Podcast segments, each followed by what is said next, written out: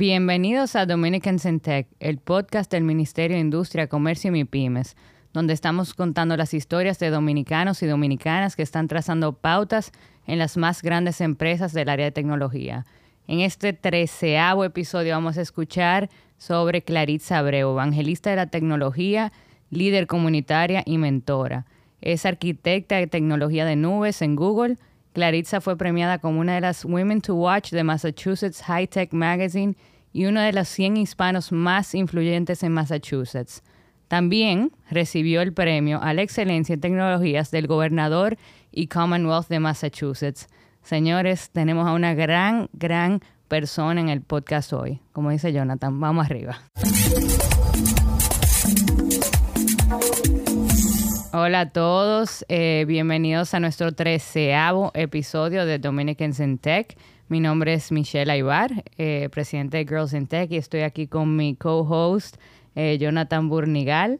Hola, Jonathan. Hola, Michelle, ¿cómo estás? Bien, bien. de, desde ahora me disculpo con los fans de Jonathan, porque yo voy a estar liderando la conversación hoy y estamos hoy con una persona que yo he llegado a admirar mucho solamente por LinkedIn y por lo que sé de ti en LinkedIn. Y ella es Claritza Abreu, nuestra Principal Architect de Google. Hola Clarissa, ¿cómo estás? Muy buenos días o muy, muy buenas a todos, eh, en caso de que escuchen esto en otro horario. Encantadísima de estar aquí, súper contenta. Gracias por la invitación. Es un honor para mí hablar para ustedes y para toda la, la audiencia ¿verdad? de este programa. Muchas gracias. Contento de, tenerte aquí, Clarissa, y voy a hacer simplemente una cosa de orden, porque Michelle no le informó a todo el mundo que no hace falta Dion hoy. Ah. El pobre Dion, que, saca que, que sigue con los temas eh, que, lo han imposibilitado estar aquí. Ustedes saben que este tema del COVID está dando duro, eh, o sea que a Dion y, y, en todo el mundo en su casa realmente le ofrecemos esa pronta recuperación. Y que nos escuchen mientras se están recuperando, ¿verdad? Dios de lo mío. Exacto. Eh, bueno, Clarisa, súper feliz eh, de tenerte aquí. Como te comenté, yo, yo tenía, yo lo estaba escribiendo en el grupo, nosotros tenemos un grupo de Dominicans in Tech, y yo mandé yo mandaba tu perfil y dije, a mí me encanta ella, vamos a conversar con ella por, por la cantidad de experiencia que tú tienes. Yo creo que podemos aprender muchísimo de lo que tú ya sabes y sé que tú eres una activista además eh, y, eres bastante entregada al servicio social y eso para mí es como que ya ahí me compraste 100%. gracias, gracias. Pero antes de... Tú sabes que en República Dominicana decimos que el diablo no sabe por diablo, sino por viejo. No, te, tienes que delatar, Claritza. Aquí no, estamos en video, o sea que... igual, igual, aunque haya video, tú te ves muy joven. Gracias, gracias. Pero vamos, vamos a comenzar un poquito sobre ti, quién tú eres, dónde tú creciste, eh, dónde naciste y cómo fueron esos primeros años en la vida de Claritza. Espectacular, ¿verdad? Como tú, piensas de dónde yo nací, dónde estoy, pero por eso me encanta compartir mi historia y lo he hecho en muchos eh, escenarios aquí y, y, bueno, allá también. Nací en un pueblecito muy pequeño en el norte de República Dominicana que se llama La Isabela, en la provincia de Puerto Plata.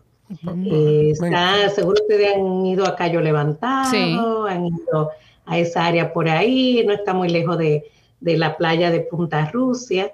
Ahí yo nací, pero a los pequeños, a pocos años, tres, cuatro años, mi papá era agrónomo y fue trasladado a trabajar en, la, en Asua, en un proyecto de agricultura muy grande en Asua.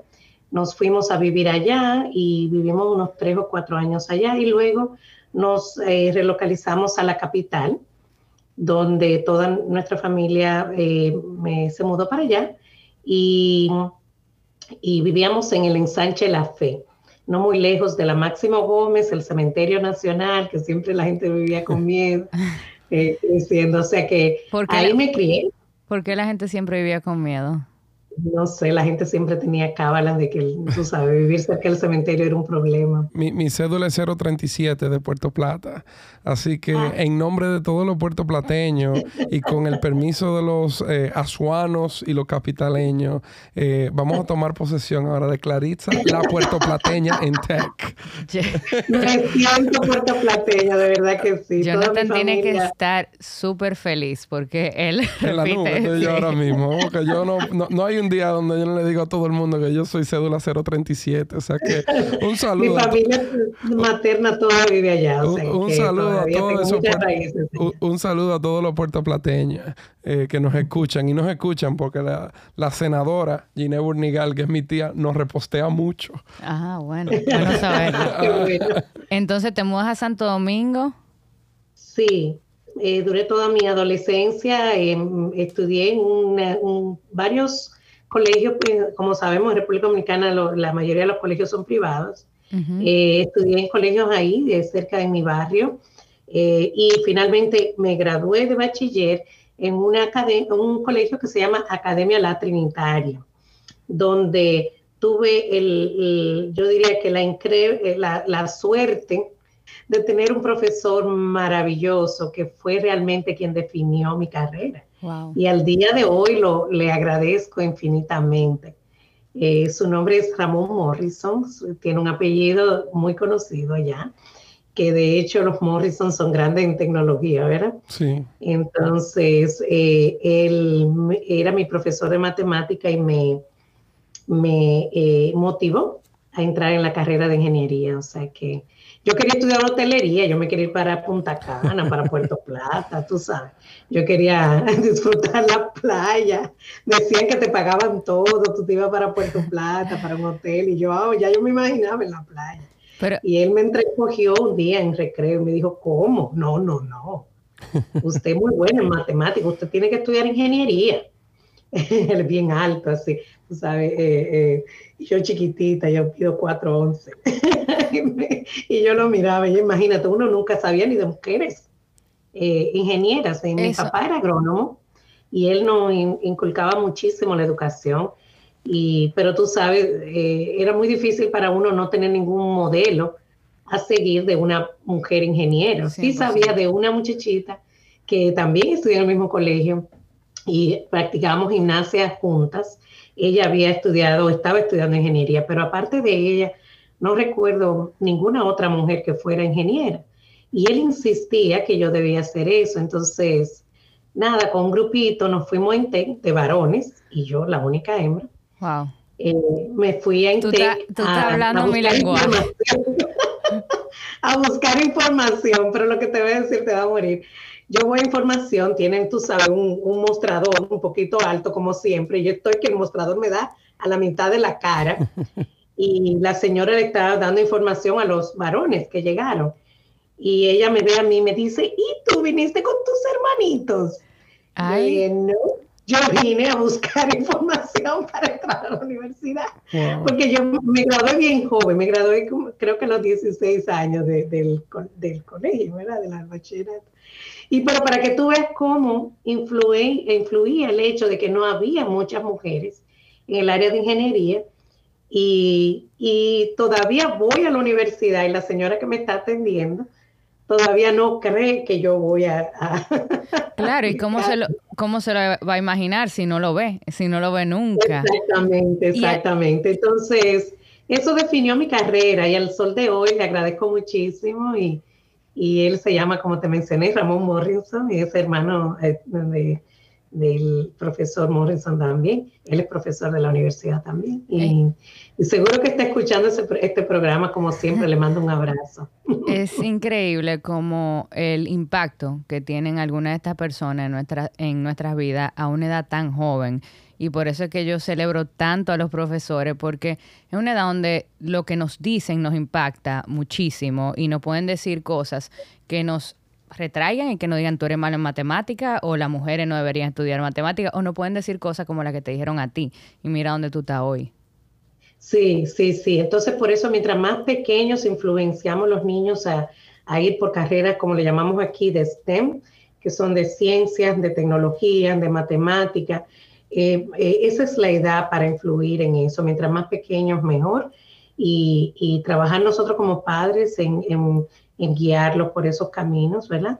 Eh, claro, las artes también son muy, todas las carreras son buenas, pero el hecho de que tengamos tan poca representación, sobre todo de las mujeres, y aquí en Estados Unidos de, de las personas de, de, origen de minorías, como le llamamos aquí, eh, es un problema gravísimo que tenemos. Clarice, una pregunta para las escuchas que quizás no, no, manejan el término STEM. ¿Tú puedes explicar un poco qué, qué vienen siendo esas siglas? Sí, las siglas en inglés de STEM vienen la S de ciencia, que en inglés es science, eh, la T de tecnología, la E de ingeniería, porque en inglés se escribe engineer con, con E, eh, y la M de matemáticas. Y ahora también se ha incluido las artes. Eh, se ha incluido la A entre la E y la, M, STEM. para, para, para que esa es el término que se utiliza para la educación en esas áreas a los niños en, las escuelas para poder poderse orientar a esas carreras. Mire, y antes de entrar en, la parte justamente universitaria, que fue donde nos quedamos, sí, sí me, se me quedó un poquito esa imagen tuya, eh, la mitad de la cabeza en el mostrador, eh, y esa persona preguntándote que si tú venías con tus hermanitos. Eh, en ese momento, y te lo pregunto porque yo también estudié tecnología y en mi carrera no había ninguna mujer tampoco, solo que yo tuve una profesora mujer y sé la importancia que eso tuvo durante mi, etapa universitaria, pero yo sí me sentí cohibida al principio por ser la única mujer. En ese momento que ella te dice eso, ¿eso te da más fuerzas o te, o sea, cómo te sentiste en ese momento? Sí, mira, qué bueno que tú me preguntas eso, porque en realidad nunca, eh, nunca había reflexionado en ese momento hasta ahora, pero sí lo siento. Y el, y el sentimiento que tuve fue de miedo, mm. realmente. Me sentí un poco nerviosa, me sentí insegura de que si eso era realmente lo que yo debía hacer, si era algo, si ella lo decía porque era algo muy difícil para mí, que ella no pensaba que, que yo podía hacerlo. Entonces, realmente me sentí un poquito eh, confusa, eh, miedo, eh, tal vez dudé realmente de dudas de mi propia capacidad de que yo podía hacerlo. yo soy de las personas que aún me dé miedo, aún no quiera, yo cuando ya me estoy determinada a hacer algo para allá hoy. Eso es un mensaje importante. como venga, ¿verdad? No, no me detengo ante el miedo. Eso ha sido parte de mi personalidad toda la vida y, no sé mucho nadar, pero me tiro al agua. me encanta. Esa me la voy a anotar. No sé mucho nadar, pero me tiro al agua. Entonces, vas a Intec. ¿Estudiaste en Intec? ¿La universidad? ¿Cómo te fue? Sí, sí. Tú sabes, vengo de orígenes bien humildes. Mi papá, eh, como te mencioné, era agrónomo, tenía muy buen trabajo en la capital. Eh, pero éramos una familia sumamente larga. Yo éramos eh, seis, mis, mis hermanos y yo la segunda. Eh, en mi, de mi familia, mi hermano mayor, solo nos llevamos un año y todos nos llevamos prácticamente un año, o sea que estábamos todos pequeños y entrando a la universidad prácticamente juntos. Y encima de eso, como mi, mi, familia venía del campo y mi papá fue el primero que se mudó a la capital, pues mi casa era la embajada, donde todo el mundo llegaba, o sea que, que a estudiar, a trabajar, a lo que fuera. Entonces mi papá tenía la responsabilidad de mantener no solamente los seis hijos y la esposa, pero todos los hermanos y primos que se aparecieran en la casa. Entonces, era bien difícil para, eh, para él decir, costear todos estos estudios. Entonces, lo que acordamos en ese momento fue que eh, eh, yo iba a coger préstamo estudiantil, mitad de la, de la no sé cómo le llaman allá ahora, se me, mitad de la, del, tuition, ¿verdad? Y, yo, y, él me ayudaba con la otra parte. Entonces, eventualmente yo iba a trabajar y, también ayudar con, los gastos. Pero fue un poquito difícil en cuanto al económico. Eh, ir en TEC en esos momentos también era, era eh, algo también un poquito, yo diría, no difícil, pero... Eh, eh, tú te encuentras con una cultura totalmente diferente. En aquel tiempo, no sé si ahora todavía es así, eh, siempre ha sido considerada una universidad más cara, donde eh, tú sabes, personas clase media alta iban a la universidad y yo obviamente venía de un barrio, venía de, tú sabes, de una familia humilde. Entonces, me encontré con una cultura diferente, donde tuve que adaptarme, poder hacer amistades, tú sabes, cómo, cómo yo manejaba esa situación. Y de hecho siempre hay un grupito que tú, qué sé yo, tú eres más afines, que también son igual que tú, y comenzamos por ahí desde el primer momento. Y me siento tan, tan orgullosa que todos mis amigos de, eso, de ese grupo inicial que, que, que comenzamos están todos, eh, desarrollaron una carrera profesional increíble. Clarissa, en República Dominicana también. ¿Cómo, cómo, qué impacto tuvo para ti eso de tener que financiar la mitad de tu carrera? Eh, asumo yo que, luego de que te graduaste, ya desde ese momento en adelante te convertiste financieramente independiente. Eh, me encantaría que tú hables un poco de, ese momento porque yo creo que no es común que a los... Eh, tú decías que empezaste a los 16 años, que momentos en donde uno se independiza ya financieramente. ¿Puedes hablar un poco de eso? Sí, bueno, ya cuando me gradué de la universidad, eh, eh, ¿verdad? Tengo la, parte de que vine a Estados Unidos. Cuando terminé en INTEC, pues eh, inmediatamente vine aquí a, Nueva York, que tengo también una bonita historia de la universidad en cuanto a eso, y pude trabajar desde aquí.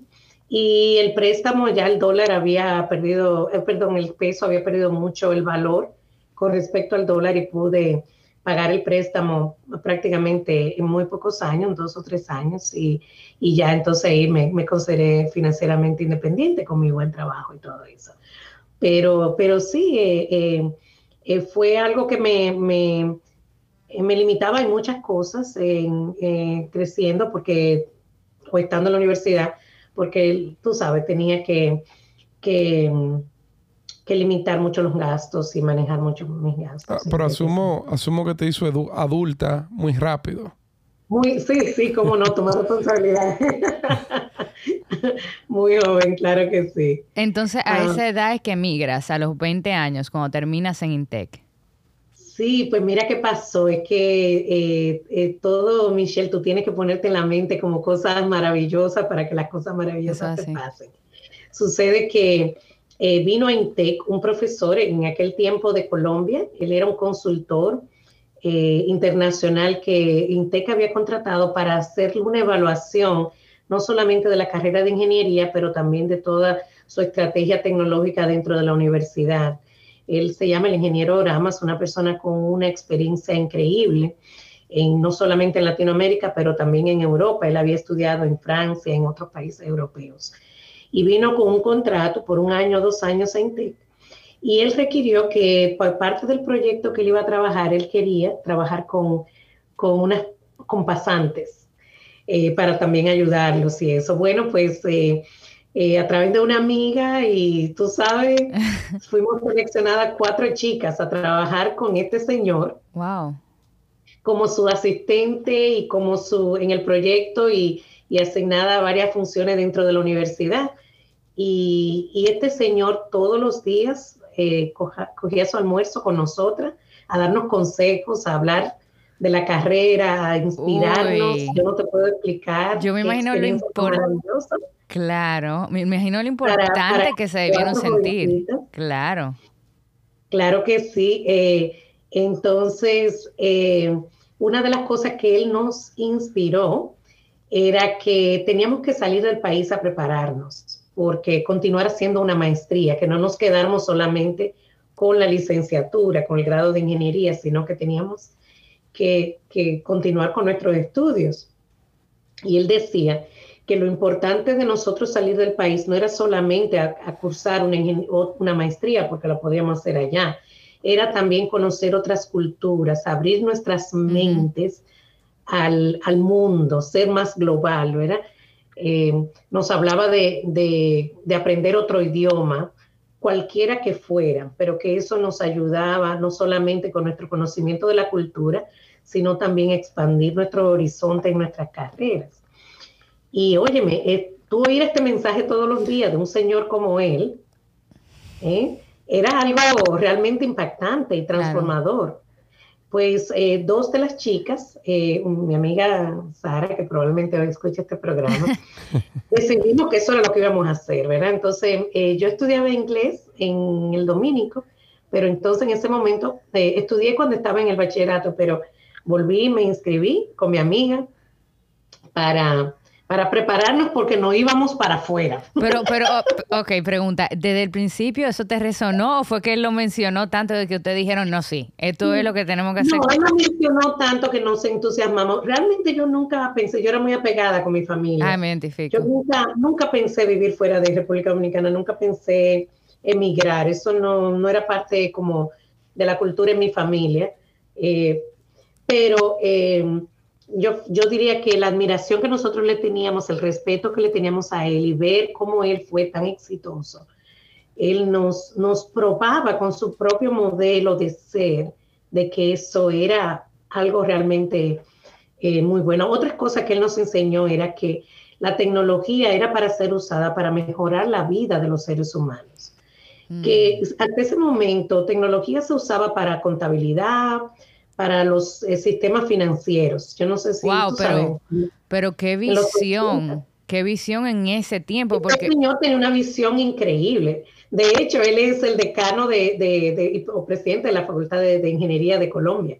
Todavía él está trabajando en la universidad en Colombia. Claro, porque en ese tiempo eso, eso no se, eh, la tecnología no se, no se veía así. Incluso es el mensaje que damos hoy todos estos años después. Me, voy más allá. No existía el consumismo, vamos a decir, a través de la tecnología. Correcto, correcto. No, no, no, para nada. Ni tampoco en el, en el, en el área de servicios humanos, en el área de salud, no, no se utilizaba en ninguno de estos. Entonces, él había trabajado en Europa en unos cuantos proyectos, y creo que en Colombia también, para educación, eh, eh, trayendo, por ejemplo, eh, computadoras a, la selva para educar a los niños había trabajado un proyecto para justicia donde eh, había inmensidad de, casos que no se le ponía la mano porque no había la posibilidad de computarizarlos y él había trabajado en proyectos así.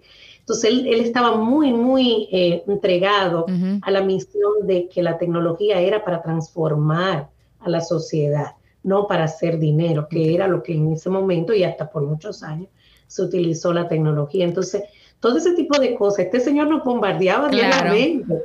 Entonces tú, y tu amiga. Este tamaño, entonces... Tú y tu amiga agarraron, fueron para el domínico y dijeron, no vamos. Sí, no, no, comenzamos a prepararnos porque no íbamos. Sin dinero. O sea, nosotras dos, las dos veníamos de, de realmente hogares bien humildes, donde no tenían la capacidad de enviarnos a nosotros fuera. No había forma. Entonces, teníamos que aplicar por una beca. En aquel tiempo, eh, como saben, no existía el Internet. Entonces, nosotros teníamos que coger nuestro carro público e ir al, al Huacalito, me acuerdo yo, ir a investigar a la Oficina de Planificación y Desarrollo, íbamos a la Biblioteca Nacional, íbamos a las embajadas, donde quiera que había una oportunidad de becas, a aplicar por una beca para irnos a cualquier parte del mundo. Él nos dijo que no importaba dónde nos fuéramos, sino que la cuestión era salir e irnos a seguir estudiando y a aprender otro idioma. Eh, eso fue genial. Dios mío, pero... Y mira... Qué historia. Perdón, sigue. Sí, sí, sí. No, entonces, como ya teníamos eso en la mente y estábamos tan enfocados en eso, del cielo nos cayó la oportunidad de aplicar a unas becas que el gobierno de los Estados Unidos en ese momento, creo que estaba el presidente Ronald Reagan, había dedicado para, la, para el desarrollo de la cuenca del Caribe, para el desarrollo de eh, precisamente eh, económico y comercial, eh, estaba dedicado para las em, empresas de exportación e importación de República Dominicana, para apoyar las empresas de que exporten más a, sea Estados Unidos o fuera, ¿verdad?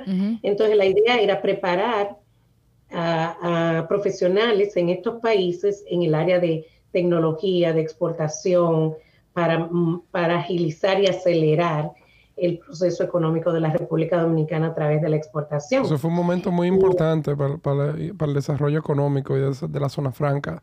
Eh, de la zona franca, sí. El, Todo eso pasó Basin Initiative eh, fue un momento muy importante. Ahí fue que empezaron a surgir zona franca y se empezó a modernizar con todo el tema de exportación. ¿En qué año fue esto? Sí, eso pasó en el, en el 87, 88, en esa época donde eh, se promovió mucho y creció todo lo que fue la zona franca.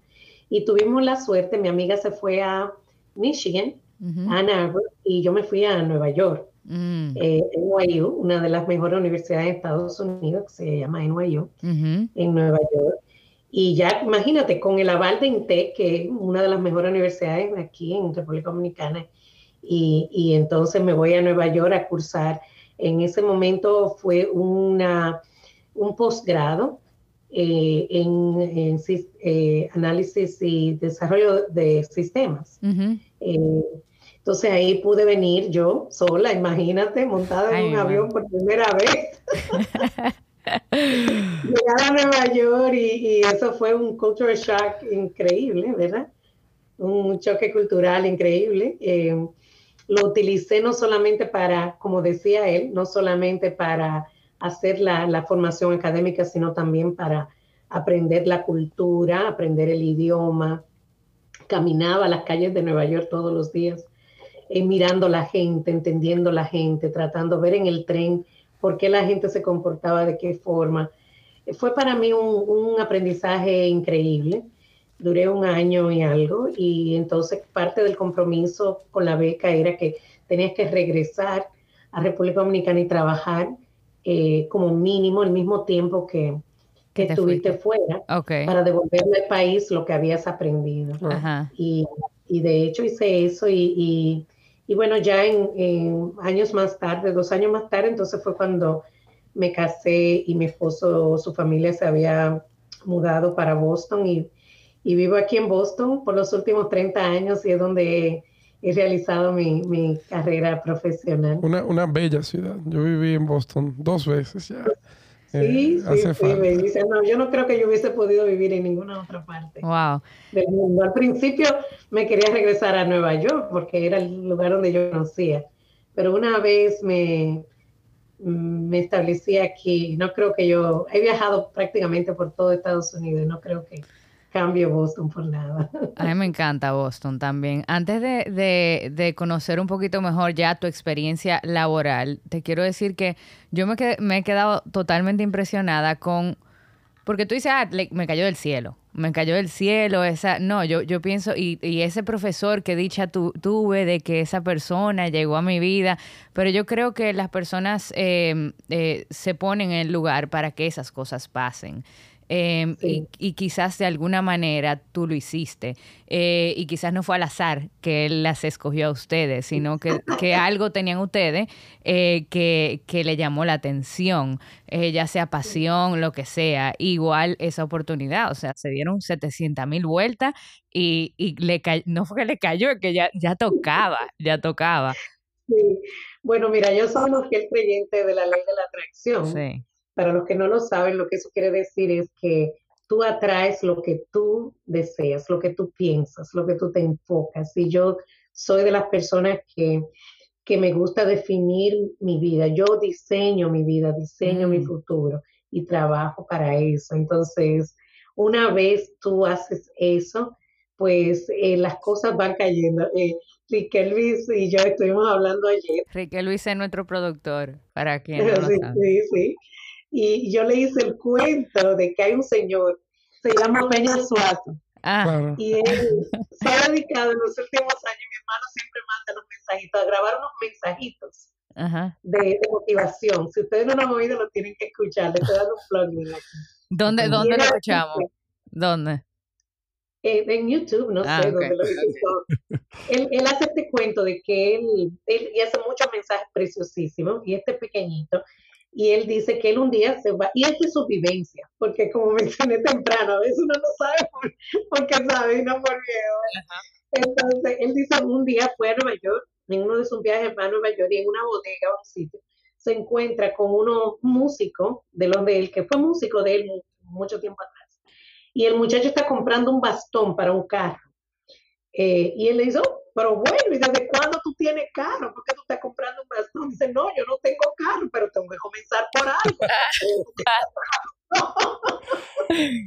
y él le dice, bueno, se va. Y en la noche él se junta a cenar con su, uno de su manager, music manager. Y él dice, tú no sabes que yo me encontré con fulano de tal. Y oye, qué chiste lo de él. Lo que él está comprando un bastón. Y le digo, si él tiene carro. Dice, no, que no tiene carro, pero tiene que comenzar por algo. Y el manager dice, pero yo tengo un carro parqueado ahí, que es lo que está gastando. O sea, el mismo día donde este señor le habló del carro, consiguió su carro. Entonces el mensaje de esto es que tú tienes que poner el primer granito de arena, tú tienes que querer quererlo. Y no fue que le cayó del cielo, ¿verdad que no? Pero mira cómo él atrajo su carro. Claro. no para que esto sea verdad y que el Señor consiguió su carro. Seguro que sí. Seguro que sí. Bueno, Claritza, entonces eh, ya duras, eh, estás en Boston, eh, me dice que tienes 30 años viviendo allá. Eh, cuéntame un poquito de tus primeras experiencias laborales ya en, en Boston y, cómo, cómo conseguiste ese primer trabajo y, y, si fue en el área de tecnología necesariamente. no, sí, bien interesante. Tú sabes que cuando termino la beca en Nueva York, regreso a República Dominicana y trabajé entonces en el área de bancos. Allá trabajé en, uno de los bancos eh, que existían en ese momento, creo que se llamaba Bancrédito, Bancrédito. Eh, y trabajé dos años. También había trabajado anteriormente en Intec, como mencioné. O sea que tenía unos cuantos años de experiencia, no mucho, pero ya estaba en el área de programación. Mm. Yo era programadora y trabajaba en proyectos grandes en el banco. Eh, me mudo a Boston y bueno, ahí viene, era la parte difícil, ya tú eres emigrante. Eh, no, todavía a pesar de que estuve en Nueva York, estudié en Nueva York, la barrera del idioma siempre es un problema hasta el sol de hoy, porque esa no es tu, tu lengua materna, ¿verdad? Entonces tienes que aprender una nueva cultura, tienes que aprender, eh, seguir eh, aprendiendo el idioma. Eh, inmediatamente llegué, tenía que buscar trabajo, porque obviamente me había casado, teníamos que pagar apartamento, teníamos que comenzar nuestra familia, entonces em, era bien difícil conseguir trabajo en mi carrera. Y como todo emigrante, tú tienes que hacer lo que primero que, que te llega a la mano tuve la, suerte de que a través de, eh, unos familiares me recomendaron en, un, en una oficina de, era una clínica, y trabajé como recepcionista. Wow. Entonces, eh, eh, me cogieron porque yo era bilingüe. Claro. Entonces, ¿verdad? Necesitaban a alguien que hablara español, pero no me preguntaron mucho de la parte en inglés. Esa es toda una historia eh, que la tengo grabada. Esa historia ha sido grabada en todos los, uh, en, en, el en public radio here, eh, eh, en la radio televisión pública en Estados Unidos. Ha sido mi historia, la, la, la han presentado en, a nivel nacional y a nivel internacional a través del World Channel.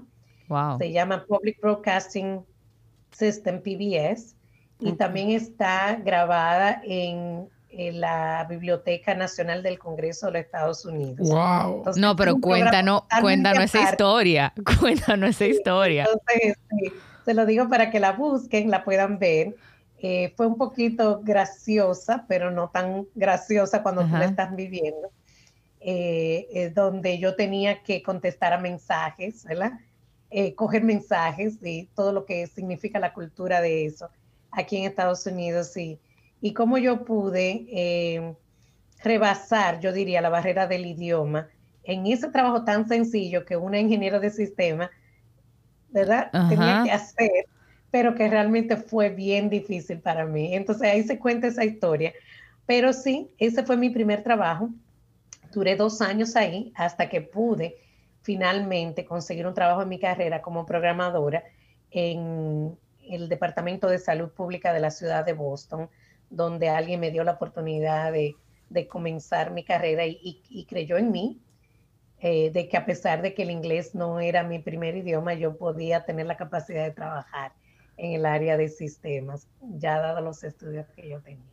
Entonces ahí comenzó mi carrera profesional y eh, fue, eh, yo diría como un cohete, porque la pasión, la entrega, mi colaboración, mi apoyo a mis compañeros de trabajo, me, me llevaron a a recibir muchas eh, eh, promociones. Mm. Eh, entré como programadora al, Departamento de Salud. De, ¿A, qué edad, ¿A qué edad tú tenías cuando entraste a esa posición? bueno, yo diría, ya, estos, como 20, 25 ah, años más o menos. Ok. Sí, cuando entré ahí llegué aquí a Como arrancaste todo a los 16 la universidad, como que... Eh, Súper joven todo, Sí, ¿eh? yo, pensaba que me iba a decir más, más, eh, más, vieja, porque como decía, empecé mi carrera. Yo creo que es interesante como, como usted ve la idea de la carrera después del primer trabajo. que yo creo que, que eso para los que son jóvenes muchas veces están hablando de eso, de cuál va a ser mi carrera y, si lo que estoy haciendo ahora forma parte de eso o no. Eh, cuando, cuando... Sí, me encanta que hicieras esa salvedad porque sí, a veces tú comienzas de una forma y realmente tu mundo se te transforma y la, idea aquí es aprovechar las oportunidades mm. y, ver qué es lo que más eh, te, conviene en el sentido profesional y en el sentido de lo que más te gusta. Y, Michelle, eh, hice la historia del, del ingeniero Oramas porque aquí es donde viene la enseñanza que él me dio. O sea, yo ahora comienzo mi carrera a aplicar eh, mi carrera de sistemas al área de salud pública. Donde nunca eh, eso yo lo había visto en República Dominicana. La tecnología todavía no ha llegado, para más bien decir, República Dominicana al área de salud pública. Imagínate hace 30 años atrás, ¿verdad? Entonces, eh, aplicar eh, eh, la tecnología al área de salud pública constituye o, realmente crea una oportunidad increíble para transformar la salud de cada uno de los ciudadanos de esta, de esta región. de hecho, el programa donde yo comencé a trabajar, o el proyecto donde comencé a trabajar, era para reducir la, la mortalidad infantil en una región aquí dentro de, la ciudad de Boston. ¿Y cómo usaban la tecnología? La, la, mortalidad significativamente. Para nuestros escuchas, eh, eh, específicamente, ¿cómo usaban la tecnología para reducir la mortalidad infantil? Sí, primeramente nosotros lo que hicimos fue recolectar los datos de las madres desde que salían embarazadas hasta los niños dos años de edad. A todo lo que fuera información, tanto eh, de salud como social y, eh, yo diría eh, psicológica y mental de la madre, desde su alimentación, todo su récord médico, toda su, y entonces, en base a eso, se inyectaban recursos a esas madres para transformar, por ejemplo, si las madres no tenían transporte para ir a las citas médicas, eh, a través de la evaluación y análisis de datos, nosotros determinábamos que esa persona necesitaba cierta cantidad de recursos para asegurarse de que asistiera a sus citas médicas. Entonces, todo, era todo un conglomerado que el proyecto hacía, donde la colección de datos era crítica para la toma de decisiones y distribución de los recursos, dónde se ponían los recursos para evitar que eventualmente ese niño muriera o que naciera con poco peso. Entonces, a mí me parece eh, súper interesante que tú digas eso porque em, yo estaba viendo un estudio eh, de por qué, cuál, por qué entran más hombres que mujeres a carrera de tecnología. Además de no haber eh, role models, hay también una una parte donde em, las mujeres tomamos las decisiones distintas a como la toman los hombres. las mujeres tomamos las decisiones en base a al servicio muchas veces, o sea, qué va a ayudar a otros. Entonces me encanta que tú cuentes esa historia para que las personas vean, en específico las mujeres, eh, cómo la tecnología es un medio para dar el servicio. Yo creo que en la, medida en, que, en la medida en que vayamos entendiendo un poquito mejor eh, y profundizando en cómo eh, podemos utilizar la tecnología para cualquier cosa que, que queramos hacer, van a entrar más mujeres en estas carreras. Correctamente, y la salud es una donde la tecnología está haciendo cambios y transformaciones significativos, trascendentales, eh, sobre todo aquí en Estados Unidos. Entonces, bueno, eh, volviendo mi carrera ahí, no solamente tuve la oportunidad de volver al área de sistemas, trabajando eh, en una, como asistente administrativa, eh, sino trabajar en algo que directamente estaba impactando la ciudadanía, la comunidad y sobre todo las comunidades más vulnerables y con más necesidad. O sea, yo estaba ahí realizando mi sueño, wow. ¿verdad? Qué lindo. Entonces, eh, salí de ahí, comencé como programadora y salí de ahí como la primera mujer y la primera latina eh, directora de sistemas para el Departamento de Salud de la ciudad de Boston. Wow. Eh, duré 12 años trabajando en ese trabajo. No me quería ir porque era que lo adoraba. Pero me fui a otro similar. Entonces, me fui eh, a los 12 años, como menciono, la primera latina como directora de tecnología de, del Departamento de Salud Pública. Me fui a trabajar al Departamento de Salud Mental ya para nivel estatal en el estado de Massachusetts. Eh, me fui como Chief Information Officer. Wow. Eh, que allá es eh, gerente de sistemas, del departamento. aquí le llamamos departamento, allá entiendo, le llaman ministerios, ¿verdad? Sí, yo, iba a decir, eso no es gerente, eso es casi como el ministro de información del estado de Massachusetts. Exactamente. es, es, suministro, ¿verdad? Suministro, aquí le llamamos comisionada. Sí, este ministerio, o sea, el Ministerio de Salud Pública de la ciudad de Boston, me fui al Ministerio de Salud Mental, que aquí es un ministerio, la salud mental está separado del, del Departamento de Salud Pública. Eh, entonces me fui al Ministerio de Salud Mental como la primera mujer y la primera latina Chief Information Officer del Departamento de Salud Mental. Ahí duré unos cinco años desarrollando mi carrera, eh, aplicando todo lo que eh, hasta ese momento sabía de, eh, de tecnología al, al mejoramiento de la salud mental. O sea, eso para mí no tenía precio. Pausa, porque, yo, estoy estudiando eh, psicología como segunda carrera, entonces todo lo que tú te... Ah, primero me ericé cuando tú estabas hablando de que fuiste la primera latina, pero después cuando hablaste de que entraste a, como CIO para la parte de salud mental, dije, no, espérate.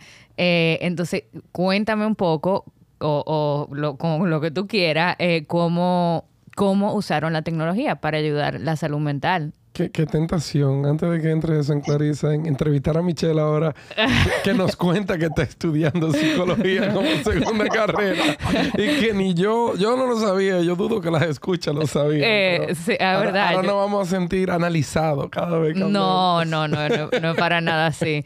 Eh, pero, cuéntanos, sí, Clarisa. Eso lo hacemos un follow-up.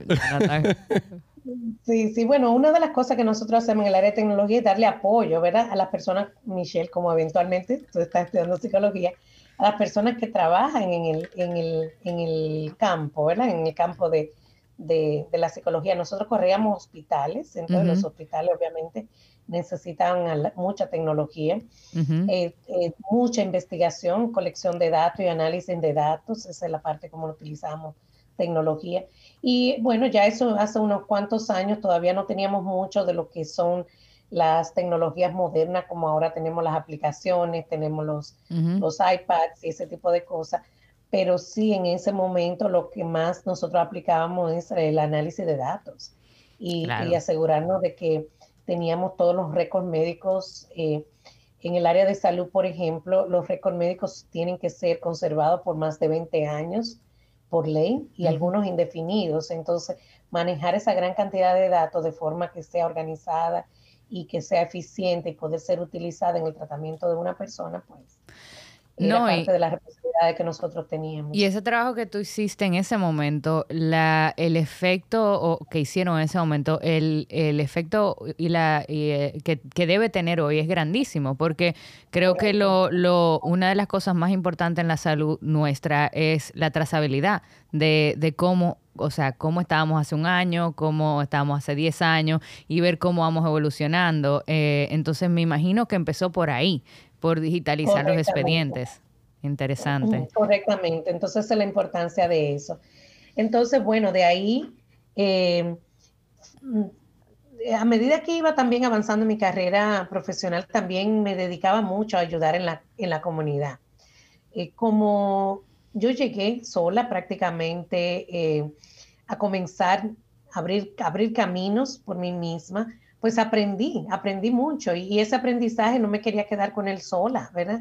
Eh, con tantos emigrantes, como tú sabes, en, los 90 hubo una emigración muy grande de, dominicanos y de latinos en general a los Estados Unidos, pues sobre todo profesionales, pues yo me dedicaba a hacer mentoría, a, trabajar con la comunidad en, en hacerle ver a ellos que era lo importante del, del aprendizaje del idioma, de envolverse en la política, de envolverse a votar, salir a votar, apoyar a los candidatos que nos apoyen a nosotros los latinos aquí en Estados Unidos.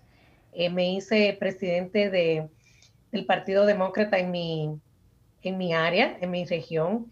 Eh, continuaba eh, dando clase en la universidad, apoyando estudiantes, sobre todo estudiantes de minoría, a cómo entrar en la carrera de tecnología. ¿En cuál universidad, Clarissa? Se llama Cambridge College, está en Cambridge. Ok. En Cambridge, Massachusetts, en Cambridge, en, Inglaterra. entonces, eh, bueno, iba como en estas dos, eh, eh, en dos caminos paralelos, ¿verdad? Desarrollándome tanto en mi carrera profesional en la oficina, pero también en la comunidad, ayudando mucho en lo que yo pudiera para desarrollar nuestras eh, nuevas generaciones, tanto generaciones de migrantes como generaciones que ya han nacido aquí. Entonces, eh, comencé varios startups, mm, eh, mis propias compañías, ¿sí? de tecnología las dos. Una fue para trabajar con los pequeños comerciantes, sobre todo comerciantes latinos, y la segunda fue creamos un móvil app parecido a LinkedIn, para, para profesionales latinos conseguir oportunidades y desarrollarse en el área profesional y comunicarse y apoyarse uno con otros. O sea, siempre he sido muy entrepreneur, eh, emprendedora, diría yo, en español, donde no puedo estar tranquila y me tengo que estar moviendo en muchas áreas. Entonces, a mí me encanta. Eh, eso me llevó eh, en una de esas reuniones de la comunidad. Tuvimos un evento muy grande en el Banco Federal de Reservas, que es allá sería como el Banco Central.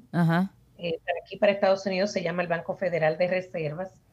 Y estando ahí, conocí a uno de los ejecutivos grandes del banco, me lo presentaron. Y a medida que yo estoy hablando con el señor, estamos hablando, eh, eh, tú sabes, con era un networking event, un evento de, networking. Todo el que estaba llegando al, al evento y me veía, me saluda, Clarisa, Clarisa, Clarisa. Y el señor en un momento me dijo, pero ven acá. ¿Y quién es esta señora que todo el mundo viene con tanto cariño a saludarla? Y a, tú sabes, y él entonces vino y hablando conmigo y todo eso.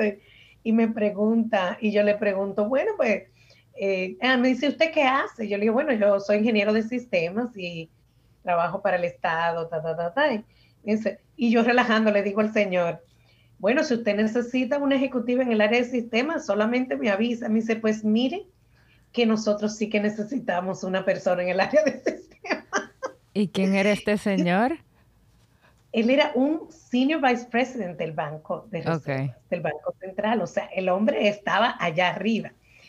Él se mueve de mi lado y va y coge por una mano desde el otro lado del salón y trae el gerente de recursos humanos y me dice, mira, yo quiero que tú contrates a esta persona para la posición que tenemos abierta del sistema. ¡Wow! ¡Qué Así como te lo digo, Michelle. Tres semanas más tarde yo estaba trabajando como directora de sistemas para el Banco Federal de Reservas. Cristo. Ok, yo podemos durar como 50 horas escuchando tu súper interesante historia y a mí me interesa incluso saber un poquito más porque tengo mucho que aprender de ti. Eh, tú tienes un suéter. Bueno, tú te graduaste de Claritza Intec hace como, como como dos trabajos. Cuando tú, después de que tú terminaste eh, el, trabajo de, secretaria, ya tú entraste y tú eres Claritza Intec, porque tú sabes que aquí eh, graduamos a todo el que, a todo el que entra. me interesa pues ya pasar a, a donde tú estás hoy. Tú tienes un suéter que dice Google y tú eres Principal Architect. ¿Qué tú haces en Google cómo llegaste ahí? Sí, bueno, precisamente el trabajo del Federal Reserve Bank me movió del área de salud pública y salud mental, que es todo lo que es salud y servicios humanos. Entonces, me cambió la vida porque ahora ya yo estoy en financial services, eh, servicio financiero para la industria financiera. Me moví de lo que es eh, todo el área de salud a la industria financiera. Y eso me abrió nuevos caminos entonces, Michelle al haber ido al, Banco Federal de, Reservas, trabajé ahí por cinco años a nivel nacional, me moví a un banco global, que es el banco más grande aquí en, el área de Boston, pero es un banco, uno de los bancos más grandes del mundo. Se llama State Street, que mucha gente tal vez no lo conoce, porque es un banco, es un banco de bancos eh, a nivel mundial. Entonces, abrió mis caminos en el área de, servicio financiero. En Google, un día, recibo un email a través de mi LinkedIn que están buscando profesionales en el área de eh, financiera, en la industria financiera, con mi, con mi background. Entonces, el Banco Federal me abrió los caminos para entrar a Google. Entonces, yo recuerdo, estaba de vacaciones, contesto la llamada del, del recruiter de Google, del reclutador de Google, y me dice, ay, yo acabo de ver tu, tu profile, tu perfil en LinkedIn, me encanta.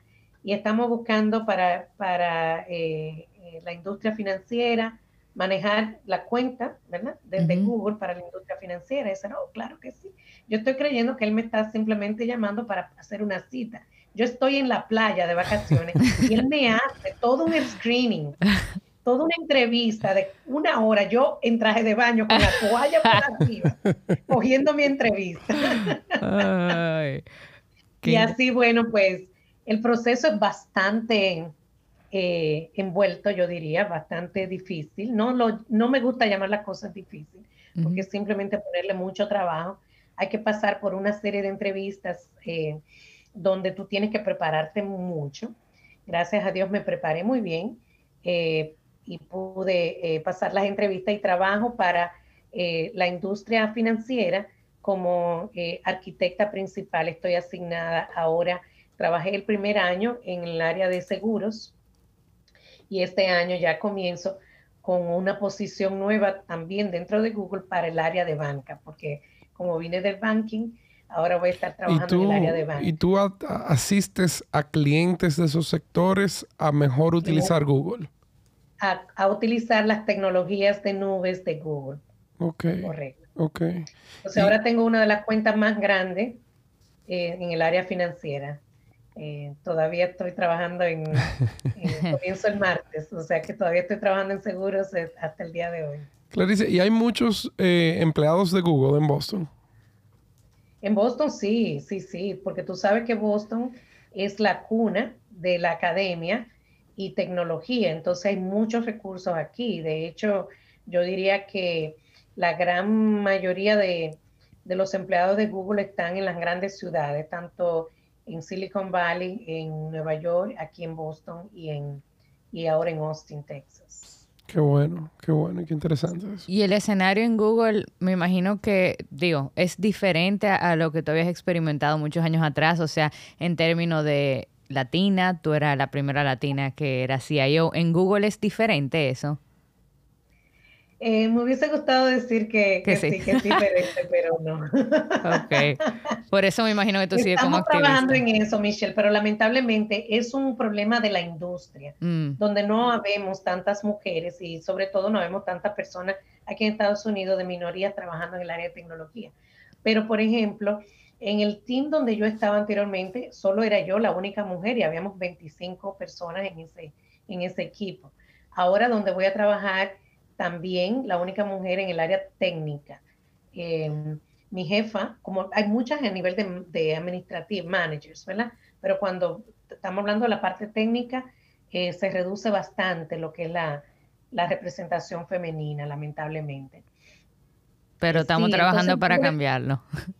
Sí, claro que sí. Y Google tiene programas increíbles y está trabajando fuertemente y, realmente honestamente trabajando para cambiar eso. Eh, que diferente a lo que ha hecho anteriormente totalmente. O sea, la cultura en Google es una cultura maravillosa donde tú te sientes y eres dueña de la compañía. Yo uso este colocheo, todas los, los, las eh, promociones de Google porque lo siento que es mi negocio, o sea, es mi empresa, es, es yo soy parte, eh, no solamente parte del equipo que trabaja en Google, pero parte de los que eh, somos dueños de Google. ¿Cuánto tiempo tienes en Google ya? Un año. Es increíble que ya ese sentimiento tú, tú lo tienes y ese, ese, como te identificas con Google y, ese sentimiento de ser dueño. Sí, sí, por muchas razones. Primero, la parte, la parte económica, ¿verdad? No solamente ellos te pagan bien, pero tú tienes eh, stake, ¿cómo se llama eso? Tú eres acciones. de la compañía.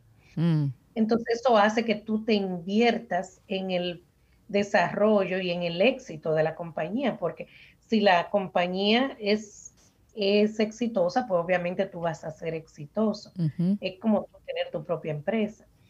Segundo, porque la compañía, la cultura en la compañía es una, es una cultura abierta, no es eh, lo que nosotros entendemos jerarquía, que el manager, que el jefe, o sea, un manager, un jefe, hasta el, el presidente de la compañía es considerado alguien totalmente parte del equipo, igual que tú y yo, que, que todos trabajamos juntos. Hay una, hay una cultura de, de, em, em, de puertas abiertas, no, no necesariamente puertas abiertas, de no puertas.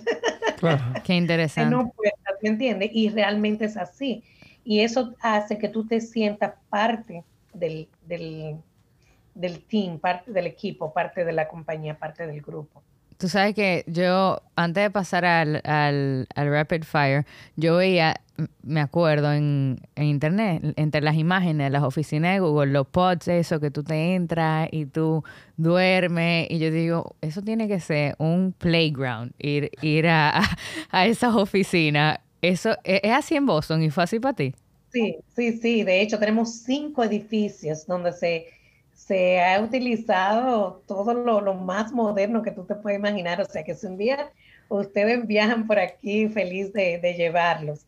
En estos momentos estamos todos trabajando en la casa. Lamentablemente el COVID nos ha limitado en el uso de todos esos perks, como decimos nosotros aquí, todos esos beneficios que Google nos da. Y, y, podemos ir a la oficina, pero hay todo el protocolo del COVID y todas las cosas. Lo que más me gusta es la comida. Señores, esto, perdón que le interrumpa, eh, porque tuvimos este tema central eh, con José Herrera de Hire Horatio, que es un contact center muy moderno aquí en República Dominicana, y nuevamente sale a relucir que al que lo alimentan bien está contento. Barriga llena, corazón contento, my friend. Eso es así. Sí, la comida es excepcional. Tú tienes comida toda hora en todos lados. Eh, y como tú dijiste, desde masajes a lugares para coger una siesta, tú sabes. Bueno, pero bien eh, merecido, bien merecido.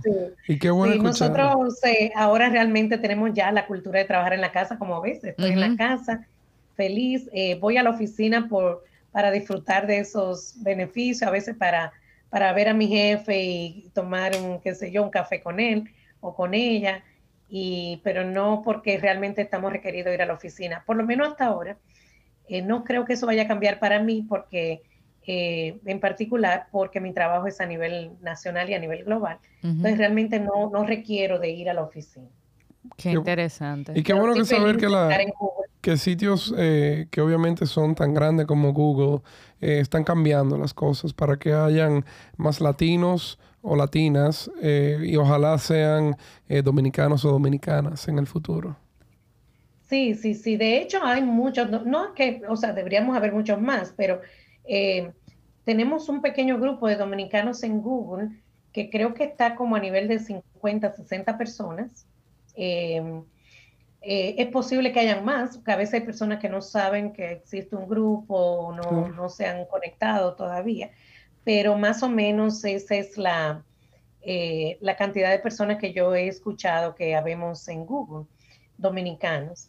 Eh, conocí no hace mucho eh, eh, dos, dos muchachas que viven en, en, Nueva York y una se reporta a la otra, que es maravilloso. no solamente mujeres en el área de tecnología, y que de hecho, dominicanas, y que te toque que tu manager también sea dominicana. Yo tengo, yo tengo una gran amiga que es dominicana que trabaja en Google en Nueva York. Cuidado si es de ella que ella está hablando. Se llama, se llama eh, Jacqueline Burgos. O sea que un shout out a Jackie. Eh, que ojalá no esté debe Ser una de ellas. Sí, increíble eso, ¿verdad? Entonces, eh, en, conmigo trabaja un muchacho también en el área de, de inteligencia artificial. O sea que hay muchos dominicanos en diferentes áreas. Qué bueno saber. Que haya tenemos, más, tenemos 60 episodios potenciales aquí, o sea que vamos, vamos, vamos, a pedir, te vamos a pedir que después de, esta conversación, Clarissa, por favor, para que eh, nos pongamos en contacto con ellos y, poder contar cada, cada una de esas historias que asumo yo que son eh, tan parecidas al final que acaban en Google, pero tan diferentes de la trayectoria y las experiencias de vida que, tuvieron para llegar ahí. Claro que sí, con gusto, con gusto darle la referencia. Pues eh, de nuevo, si es por mí, eh, duramos cinco horas hablando porque tu historia me parece, además de interesante, importante. Em, vamos a pasar a nuestro rapid fire. Eh, no sé si tú lo has escuchado antes, pero son cinco preguntas. Jonathan, Jonathan me acaba de agregar una que no, entiendo por qué es tan importante para él, pero, pero yo, voy a, yo voy a comenzar por esa. Eh, ¿Red Sox o Yankees? Oh my God. Tú ves oh que es importante. Sumamente importante. Red Sox. All the way. Vamos, vamos bien, Clarice. Yo estaba probando a ver qué tan de Boston tú eres. Me mato con cualquiera. Casi te pongo a cantar Sweet Caroline. Ah. bueno, buena pregunta, Jonathan. Eh, ¿Frito verde o plátano maduro? Ay, esa sí que es difícil, Dios mío. Ay, me voy a tener que ir con un plátano maduro, pero ay, mi frito verde. eh, la canción que más escuchaste en el 2021. Oh my God. Eh, le voy a dar una, un fun fact. Me casé en noviembre. Ajá. Por segunda vez. Y estuve escuchando tantas canciones para ver cuál era la que iba a bailar el día del amor. y um, pero escuché una que finalmente no la bailé, pero me encanta y es de Cani García, se llama Para ti. Uy, yo amo esa canción. yo amo esa canción. Eh, me encanta Cani también. Esa me lleva a mi, a mi próxima y última pregunta. ¿Alguna vez has bailado un merenguito sola en tu apartamento? Oh, todo el tiempo, todo el tiempo. Yo soy fanática de Juan Luis Guerra, es mi artista favorito y lo hago todo el tiempo. Buenísimo. Eh, pues antes de nosotros cerrar, Clarissa, eh, siempre le pedimos a las personas que nos acompañan que, dejen un mensaje.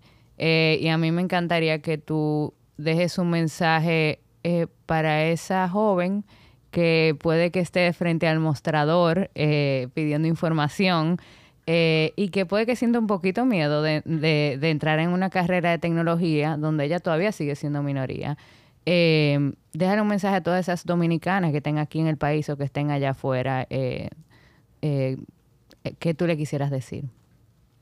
Sí, wow. Gracias y gracias por la invitación. Eh, yo diría que, que yo soy el vivo ejemplo de no pares de soñar. siempre mi, mi, el secreto de mi éxito ha sido que yo primero sueño, me veo, me visualizo cómo yo quiero ver, verme en el futuro y trabajo para eso. Creo que lo mencioné anteriormente. Una vez tú defines lo que tú quieres, el universo conspira para que pase. y de alguna forma te llegará a la mano. Recuérdense del cuento del bastón. Simplemente hay que dar el primer paso y el primer paso simple y sencillamente es soñar. Es soñar, verte, entrarte dentro de ese sueño y a veces estamos confundidos o no sabemos, porque yo trabajo con muchos jóvenes y muchos, mucho, tanto eh, hembras como varones también, ¿verdad? Y a veces estamos confundidos, no sabemos hacia dónde ir, principalmente por la falta de modelos. Y es ahí donde debemos buscar ayuda. Yo siempre estoy a la orden, el que me quiera llamar, siempre va a haber profesores, eh, siempre va a haber una tía, siempre va a haber una prima, siempre va a haber una amiga. Y recuerda, como yo dije anteriormente, a veces sabemos no es porque sabemos, sino porque somos más viejos.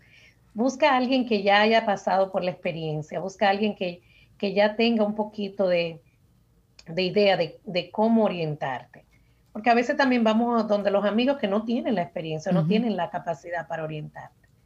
Pero el primer paso es soñar. Wow. Yo como viniendo de, del ensanche La Fe, de la Isabela, ¿verdad? De una familia humilde, soñaba con ser importante. Y nada, le doy muchas gracias a mis profesores, a mis guías eh, que me han orientado a través de los años y todavía me orientan. Siempre busco ayuda, siempre. Excelente. Qué, qué, mensaje, tan poderoso para cerrar e, este episodio.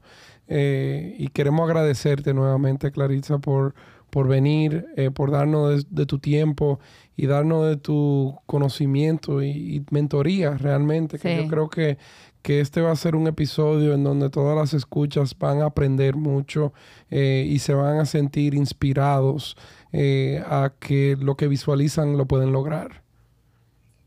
100%, 100%. Gracias, gracias a ustedes. Eh, a través de Google estamos trabajando también para desarrollar eh, la República Dominicana, estamos trabajando con el gobierno, estamos trabajando con diferentes compañías, tratando de traer nuestras tecnologías. Y esa es la misión de Google, es transformar la sociedad a través de la información. Entonces, no creo que yo hubiese podido llegar a otra compañía que no tuviera una misión tan bonita como la que es Google, que representa mucho de quién yo soy. Excelente. Bueno, señores, con eso concluimos este episodio número 13 de Dominicans in Tech. Gracias por acompañarnos nuevamente eh, en este podcast que es una iniciativa del Ministerio de Industria, Comercio y MIPIMES para conectar historias inspiradoras de dominicanos que abren paso en la industria del sector de tecnología alrededor del mundo. Gracias al equipo que ha hecho este podcast eh, una realidad a Pitahaya Studios, que no tiene acá en su casa, así como la Dirección de Comunicación del Ministerio de Industria, Comercio y MIPIMES. Recuerden que nos pueden seguir eh, a través de nuestras plataformas eh, donde están escuchándonos, que son Spotify, Apple Podcasts y en YouTube, así como seguirnos en nuestras redes sociales de Instagram de Dominicans en Tech. Muchas gracias a todos por escucharnos y hasta el próximo episodio. Gracias, Clarisa.